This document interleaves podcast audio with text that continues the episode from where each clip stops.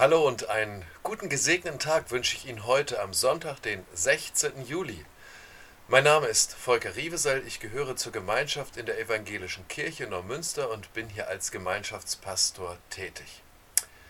An diesem Freitag gab es Zeugnisse. Zwei von unseren Jugendlichen aus der Gemeinde müssen ihr Schuljahr wiederholen, zu schlecht gewesen. Natürlich gab es echt Tränen. Und am Tag, am selben Tag habe ich eine Frau beerdigen müssen. Natürlich gab es Tränen der Kinder, die ihre Mutter verloren haben. Am Mittwoch haben meine Frau und ich ein Schutzhaus für Frauen besucht und unfassbar schlimme Gewalt und Vergewaltigungsgeschichten gehört. Da gab es Tränen, selbst von den Mitarbeitern. Wann haben Sie, wann hast du das letzte Mal Tränen vergossen? Tränen vor Schmerz oder Enttäuschung oder Wut oder Traurigkeit. Da war erlittenes Unrecht. Oder harte Einschränkungen durch Krankheit, zerstörte Lebenspläne, unerfüllte Wünsche, Streit, Ausgrenzung, Verfolgung. Oder ein Verlust von einem lieben Menschen. Für unsere Tränen gibt es so viele Gründe. Gott der Herr wird die Tränen von allen Angesichtern abwischen, verkündet der Prophet Jesaja in Kapitel 25, Vers 8. Das ist die Losung dieses Tages. Ganz ehrlich, mich fasziniert und begeistert dieses Versprechen Gottes. Warum?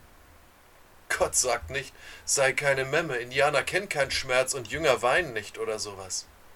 Nein, Gott nimmt deine und meine Gefühle und Schmerzen und Tränen ernst. Gott spricht nicht nur am Ende der Geschichte dieser Erde ein Urteil über alles Unrecht, also Richterspruch und fertig, sei zufrieden damit, das war's. Nein, dein erfahrenes Unrecht verdient bei Gott viel mehr Beachtung.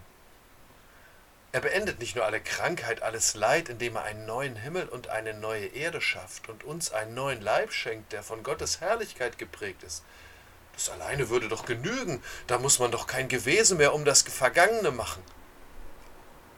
Doch, Gott will das. Er spricht dir und mir heute schon zu. Ich nehme mir dann ganz persönlich Zeit.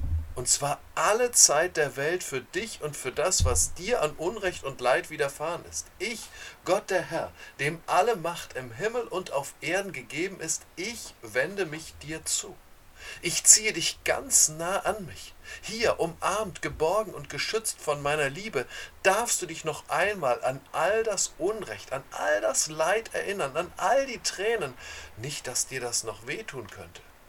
Aber ich, der Herr, will dir zeigen, dass ich nicht eine deiner Tränen übersehen habe. Nicht einen deiner Schmerzen habe ich vergessen. Und ich schnippe deinen Schmerz nicht einfach weg, puff und fertig, sondern ich werde dir zeigen, wie mich dein Schmerz selber getroffen hat.